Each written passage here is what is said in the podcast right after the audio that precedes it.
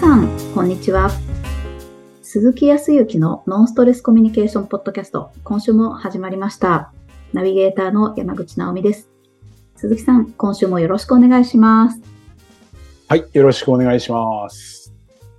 ねえ、もう、世の中がいろいろと、前回もお話ししたけど、どんどんどんどん、あの、クリスマスケーキのご予約はとかさ、あの、ね。クリスマスのチキンとかさ、うんとはいまあ、まだおせち料理までって思うけど、うんとおせち料理とかね、そういうようなこう広告とかもどんどんどんどん出てくると、はい。まあ、焦るわね。あはいあ焦るわけじゃない。なんかそわそわするような気がするんだよね。そうなんですよね。世話しなさみたいなのがやってくるっていう感覚。あ、やっぱり私だけじゃないんですね。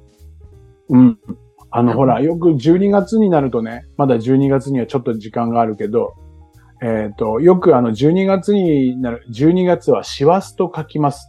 はい。いわゆるお坊さんが、はい、走ると書いて、死が走ると書いて、師走って言いますって言うから、お坊さんもね、年末で忙しくて走るくらいのせ、あの、世話しなさですっていうことでって、この言葉作ったのは間違いないとは思うんだけど、それを言われちゃうがゆえに、走らないといけないようななんかこう、衝動に駆られるのはうんどうなのかななんていうふうに思っちゃったりとかするよね。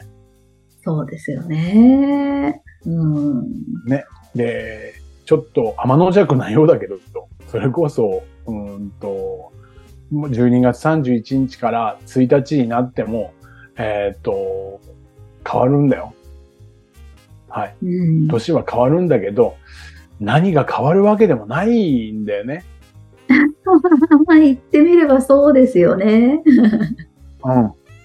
そう。だから、うんとね、意識をね、目標とか、もうリリセットして改めてとかっていうのはあるんだけど、そう、改めて、えーっと、新年が始まったから気持ちを改めて今年をスタートしようっていう部分のリセットするとかっていうのはいいんだけど、あの、うん締め切り間際の焦る必要はだからないと思うんだよ。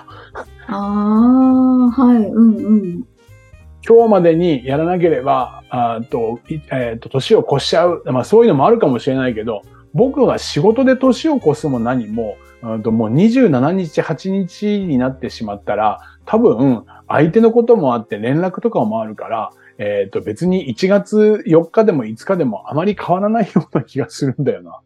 うーん気持ちのリセットは今年は2024年こういうことをするぞと思って、1年こうだったから、あーと、今年はこういうふうにしようっていう、リセットする意味での、こう、区切りっていうのは必要だと思うけど、変に区切りをつけて、その日までにやらなきゃ大変なことになるって、そんなに大変になることないような気がするんだけど。そっか。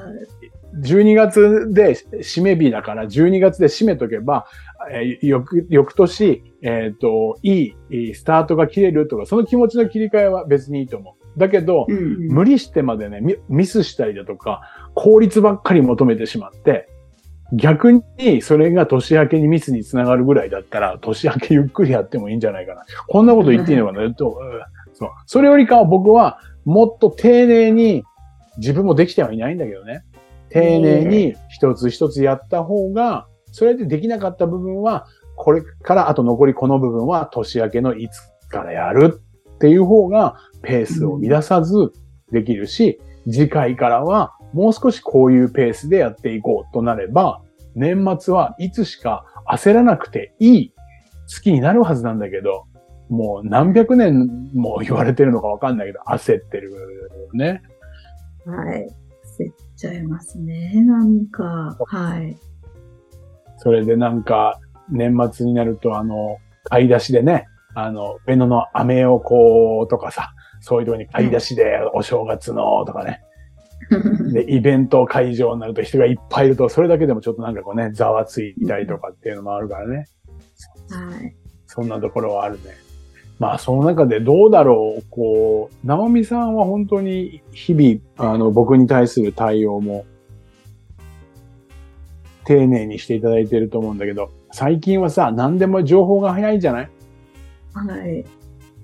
うんと、さっきのさ、えっ、と、クリスマスケーキの予約をって言うけどさ、うんと、まだ1ヶ月あるから。本当ですよね。前はさ、多分12月に入ってからだったんだけど、どんどん早くなってくるんだよね。うんうんうん。早めにまあお客様を確保しようとかっていう気持ちも分かったりとかするんだけど、いろんな、いくつかの理由はあるとは思うけど、どんどん情報が早いよね。ねあっという間に入ってくる。しね。はい。うんで、情報が変わるのも早いよね。うんと、それこそ天気予報もさ、情報が的確になってきてはいるけど、さっきまでこうだったけど、えっ、と、まあ、朝5時段階で発表だとこうだったけど、11時の段階で、むえーと台風の向きが変わりましたとか。ああ、そっかそっか。まあそうですね。だから、来ないと思ってたら来るっていう、えー来ないと思ったら来るそういう、まあ、本当に詳細まで細かくなってるから、分からなければ分からないで、えっ、と、多分来ないとも言わないと思うんだよね。うんうんうん。影響がありますよっていういうぐらいの広い幅だったら、多分、準備はそれなりにするんだよね。来ませんって言ってたのが来るってなるから、極端じゃない？ねあまりにも情報が密になって、正確になりすぎてるがゆえに影響があるような気がするので、早いよね。そうですね。振り回されたりもしますよね。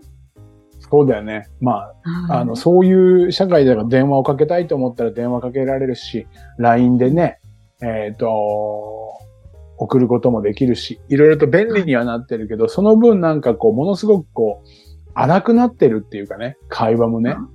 うーんうんあの、LINE は悪いわけではなくて、相手の時間とか、あ時間であるとかを邪魔しないで、相手が見たい時に見てくれればいいから、で、緊急だったら電話を鳴らすっていうこともあると思うけど、はい。まあどちらかというと、必要なことを必要な時に見れるわけで、送る側も、おその言葉にして送るんだけど、ただ、ちょっと本本音みたいなものとか本質とか、そういうところが分からなくて、早く決めちゃう。うん暇？って言ったら、暇。行く？行く。どこ？はそう、うーんと、ランチって言って、やっぱり行かないとか、なんか、なんかそういう、早いなーみたいな。ああ、はい、ちょっとわかる気がします。うんうん。うーんと誰とは言えないけど、うちの息子の LINE とかはだいぶそういう感覚があるんだよね。あ、あの、あれなんですよね。若い人の方が文章が短かったり、LINE で言うと、あの、一言でポンと送ってきて、その、またすぐ後に一言ポンって返ってきて、こう、ラリーがめちゃくちゃ早いんですよね。うん、はい。そうなのよ。すごく早いの。僕はね、だからね、そこがね、まだね、理解できてないので、あの、悪いとは思わないけど、そこで意思の疎通が取れていれば、えっ、と、それで問題ないとは思うんだ。うんうんうん、意思の疎通が取れていて気持ちも伝わっていたら僕はいいと思うんだけど、時に、うんと、すごく仲良くなかっす、すごく仲がいいとか信頼まではいかないんだけど、日常のその LINE のやり取りがあるから、ものすごく言葉が少なくて、逆に揉めちゃうっていうこともあるとは思うんだよね。誤解とかありますよね。うん。ここはね、僕はだから本当、あの、ちょっと苦手。あうんはい LINE はで。すでね、文章考えすぎちゃって、ああーって言って。で、はいはい。最近、最近それも失礼かなと思うんだけど、一回こう送ったけど、あ、違う、これ言い回し違うなと思って、あの、取り消しを押すじゃない。そうするとさ、相手にはさ、なんか、鈴木康之さんが、あの、メッセージを取り消しましたなんて。で、なんか、悪いことしちゃったみたいに、これ、これも嫌だな、みたいな。ちょっと、ちょっと苦手。送っちゃったら返せないからさ。そそこはちょっっと、もっと落ち着かなきゃいけないんだ。それもそうなんだけど、と、ううんんと、若い方たちはもうそこを要領よくやってらっしゃると思うけど、いかんせんちょっと何か荒いような気がするんだよね。コミュニケーションにしても。いいかうん悪いかとか、合ってるか間違ってるかとか。あーあ、本当ですね。うん、そうですね。いくがゆえに結論ばかりを求めてしまっていて、はい。ゆっくり丁寧さがないというか、なるほど。本当ですね。そうそう。っていうところがもう少し意識できていないと、おまあ、意識できていないとではないな、意識していた方が、よりね、うん余裕を持ってね、丁寧に対応したりだとかっていうのは、実は日本人好きなはず。おー。そうなんですね。で、えまあ、中にはせっかちな人がいて、そんなゆっくり丁寧にしなくてもパッパッパってやってくれればいいんだよっていうふうに言う方もいらっしゃるけど、まあそれはそれでもいいんだけどね。本来やはり日本の文化的な部分でゆっくり丁寧だ方が心地いいと思うんだよね。えあのー近代になってきたりとかするともうもういろいろと争い事とかいろいろあって忙しいっていう感じではあるけどさ、あのーすごく昔でいて、大昔のそれこれ今流行って、ちょっとね、出てきたね、縄文時代とかね、ーはい。すごい大昔になるけど、とか、弥生時代でもいいんですけど、まあ、あとは、もうちょっとわかるようになると、あのー歌舞伎とか、おー、はい、はい。能とか、めちゃんこゆっくりじゃない、そうですよね。スローモーションみたいな。スローモーションじゃん。それで、うんと、うん能とかの分野で、えっ、と、能楽堂とかでやって、ちょっと面白い方のお笑いみたいな、お笑えるような昔のお笑いみたいなやつをやったりとかもするんだけど、うんゆっくりだけど笑う人は笑うツボがわかるんだよね。そはい。う。で、そう、歌舞伎自体も比較的ゆっくりだね、喋り方は。うん、うん、うん、うん。そうですね。で、日本の場合はこう、無駄なぐらいゆっくりなことが、早いものもあるけど、ゆっくりなものが多いあ。ヨーロッパもゆっくりなところが多いような気がするけど。うん。なるほど。はい。だって、あの、茶道ってね、あの、帝国ホテルにもあの、お茶室あるんだけど、なんでお茶をさ、飲むのに、いあの、湯飲みをさ、3回も回すの？わかんないよ。いや、それは礼儀ですから、所作ですからって言うけど、言うけど、はい。あれは礼儀だって、作法って言うけど、あれはやっぱり丁寧に飲むよね。それで、うん。ね、いいお味だったら一気に飲みたいけどさ、あの、3回とかに分けたりとか、ね。それこそ、はい直美さん少し前の話だけど、そのご結婚式とかでね、三三九度とかってやったりとかするやん。あの、あお、お、おみきを飲むのにさ、はいちょんちょんちょんってもうぐっと飲めって話じゃない。面白い。本当ですね。っていうぐらい、僕は今なんか、現代風にそんなんしなくてもいいじゃんって言い方をしたけど、僕は逆にその真逆で、そのなんかゆっくり丁寧な、だったから日本の良さみたいなのがああるような気がするんだよね。あの、お皿を作るにしても、おね、えっ、と、それに漆を塗るにしても何でも丁寧なんだよね、一個一個がさ。そうですよね。っていうことは、コミュニケーションも多分僕は生きてないからわからないけど、ゆっくり、そう焦らずね、その相手の気持ちも聞いて、受け止めて、その中でも自分の気持ちも伝えてっていうぐらい、ゆっくり丁寧だったと思うんですよ。おー。なので、うん、とさっきの能とかあ歌舞伎もそうなんだけど、ゆっくり丁寧にすると何が起こるかって、あれ抑揚がすごくない？はい。真似はできないけど、おーおーおーおーおーおーおーみたいな、あれとかね。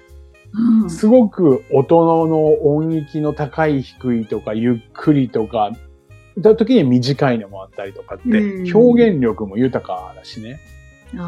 だから、それだけでも伝わりやすいような気がするんだ。ちゃんちゃんちゃんちゃんちゃんちゃんちゃんちゃんって言ったら伝わるものも伝わらないよね。本当ですよね。うん。で、最近そこにね、えっ、と、僕今沖縄にいるじゃない？外国人の方非常に多いのよ、観光でね。うんうん。観光でね。そうすると、うんと、大体ね、日本人の方の観光は、大体2泊3日なんだよ。はい。いいんですよ。これもだっておお忙しいからね。お忙しいからいうんいんだけど、海外の方はいろいろ理由はあるんだと思うけど、滞在がだいたい1週間10日、長ければ1ヶ月で、だいたいね10日前後なんだって。ええゆっくり滞在して、ゆっくりだね、実はゆっくりを学びたくて、あ丁寧とかゆっくりがね、実はアメリカの方とかって、実はアメリカの方は特に、えっ、と、効率を求めたりだとかうん。するから、時間とか、なんつったって、何かって言ったら、まあ、それこそタイムマ、タイムイズマネーって言ったりとかするわけだから。そうですよね。で、ウォール街とか投資とかっていうのは1分1秒で、えー何千万何億っていうものを買ったり売ったりっていう、そういうことをして、自分をこう保っている人たちが、逆にゆっくり丁寧なものを日本に求めてきているらしくて、だから、あの、陶器で、えー、壺を焼くのをやってみたりとか、うん。そうあとは、えっ、とね、すごく今人気なのは、えっ、と、お弁当らしいね。お弁当作り。ええあの、キャラ弁あキャラ弁がインスタかなんかでものすごく流行って、これをやって、なんて丁寧なあ。日本人って。そうですね。で、あの、要はアメリカ、悪いわけではないんで、アメリカの場合は朝ごはんって言ったらウォール街とかそういうところに行ったらさ、あの、湯気がさ冬寒いところ出ててさ、もうコーヒー片手にホットドッグっていう感じで行くじゃない？ね。はい。サンドイッチもパンパンパンのパーンって挟んで、それでサンドイッチって感じじゃないそういう方たちが、何かとあのキャラ弁の素晴らしさを知ってて、それを勉強しに来てね、えっ、と、ちょっと前にメディアでやってたけど、えっ、と、3、4ヶ月ずーっと、だから今も多分年内だったらもう予約でいっぱいなんじゃない？ええ海外からのあのご家族連れとかカップルがそれをこうツアーの中に入れるんだって。あうんそういうやっぱ丁寧さを求めてきている。だから丁寧なことはね、日本のね、いいところだからこそ、そのちょっと確かに欧米のいいところもあるんだよ。その効率的なものじゃなくて、いつまでもダラダラダラダラしてたりとか、時間を守らないっていうのは良くない話なんだけど、うんそれはありつつ全部よ、欧米より、アメリカとかってよりになってしまうと、せっかくの自分たちの良さっていうものはなくなっちゃって、よくよく僕今うんコミュニケーションっていうことで、いろいろと皆さんとお付き合いをさせていただいて、問題課題とかを聞いてみると、大体焦っちゃってるんだよね。早いんだよね。もう一個聞いてみる。もう一個、お自分の思いを伝えてみるとかっていう丁寧なことをしたら、もうちょっと、まあ、僕が言うのもなんなんだけどさ、いやいや。うーん、そうそんな風に思っね。たので、そう。っていう意識の問題。日本人だから、ちょっとゆっくり丁寧にね。うんうんで、今回話がまとまらなかったら、忙しい中で中でも、もう翌日なのか、一週間後なのか、少し時間をもう少し取って、ゆっくりとお話をしていきましょうって言ったら、もっと相手のことが分かったりとか、もっと自分のことが伝えられたりとかいいことが多いはずなんだよね。いやーそうですよね。こういう、まあ今回はノウハウというよりかは意識の問題だね。そうそういう意識を。を持っていただくと、比較的ね、ストレスもたまらなくてね、はい。カツカツしてるとさ、イライラすると視野がひ狭まってくるからさ、アイディアも出なければどんどんどんどん狭いけど、少し余裕を持つと、視野が広がってきて、変な話で余裕ができると、まあ今日決めなくてもね、えっと、命取られるわけじゃないし、とかっていう話になってくるじゃないですか。はい。これはね、でも本当に僕は東京に住んでいたのと今沖縄に住んでいて、このうん5年ですごいギャップを感じたんだよね。ああ。そうそう。やっぱり沖縄の方って、まあ皆さん噂にも聞くだろうし、実際に知ってると思うけど、そうそう焦らないからね。ああ、素晴らしいですよね。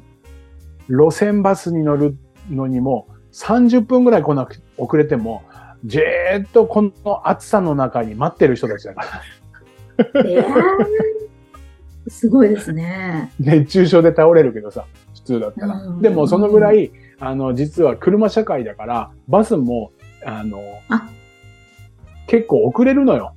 そうですよね。すごく混み合ってますもんね。うん、そう、混み合ったりとかするから。時間通りに来るバスも多いんだけど、遅れると本当に遠くから長くこう来るバスは比較的遅れるんだよね。そうすると、じっと待ってるものっていう、要は、まあ、辛抱強いとかじゃないんだけど、もう少しゆっくり、あの、沖縄の言葉でね、よんなーよんなーっていう方言があるんですよ。ゆっくりゆっくり。へー。まあまあまあまあ、鈴木さんそんなに焦らずね、よんなーよんなーよっていうふうに、あの、おじいちゃまおばあちゃまが言うんだけど、そう、ゆっくりゆっくりっていう。この文化って沖縄だけの文化だけど、そもそも日本の文化だと思うんだよね。うんうんうん。それがコミュニケーションに来たら、今はちょっと欧米寄りになってしまっていて、ちょっと焦っていたりとかしてぶつかったりとかっていうことが多くなってきてるから、ぜひちょっと意識してね、特に年末に向けて、わちゃわちゃわちゃわちゃなると家族間とか仕事でもイライラして揉めるとなるから、ちょっとそう、深呼吸をしてですね、ゆっくりゆっくり行きましょうよっていう意識で、この年末迎えていただいたらいいんじゃないかなというふうに今回は思いました。はい。本当ですね。もう、心して、うん、大事にします。本当にもう一言丁寧に言えばよかったのにっていうことなんてザラですもんね。うん。そう。あのね、本当にね、ちょっと丁寧に、もう一個丁寧に、もう一個丁寧にっていう。うん、はい。お、お料理も丁寧に作ると美味しいらしいですしね。本当ですよね。よくね、ねお料理は言うもんね。一手間とか言うじゃない、はい、そうそうなんですよね。全くだから同じことなんだと思うよ、やっぱり人間って。ああ、そうですね。会話も一手間だかけたら美味しく、うまくいくようになってくるんだと思いますよ。お上手。いやいやいや、なんか繋がるよね。繋げてるのかもしれないけど。ね、はい。いやありがとうございます。はい、意識してみてください。はい。それでは最後にお知らせです。ノンストレスコミュニケーションポッドキャストでは皆様からのご質問をお待ちしております。コミュニケーションでのお悩み相談や、こんな時どうするの？なんていうご質問を鈴木さんにお答えいただきますので、皆様どしどしご質問ください。ポッドキャストの詳細をご覧いただきますと質問フォームが出てきますので、そちらからご質問をいただければと思います。それでは今週はここまでとなります。また来週お会いしましょう。鈴木さん、ありがとうございました。ありがとうございました。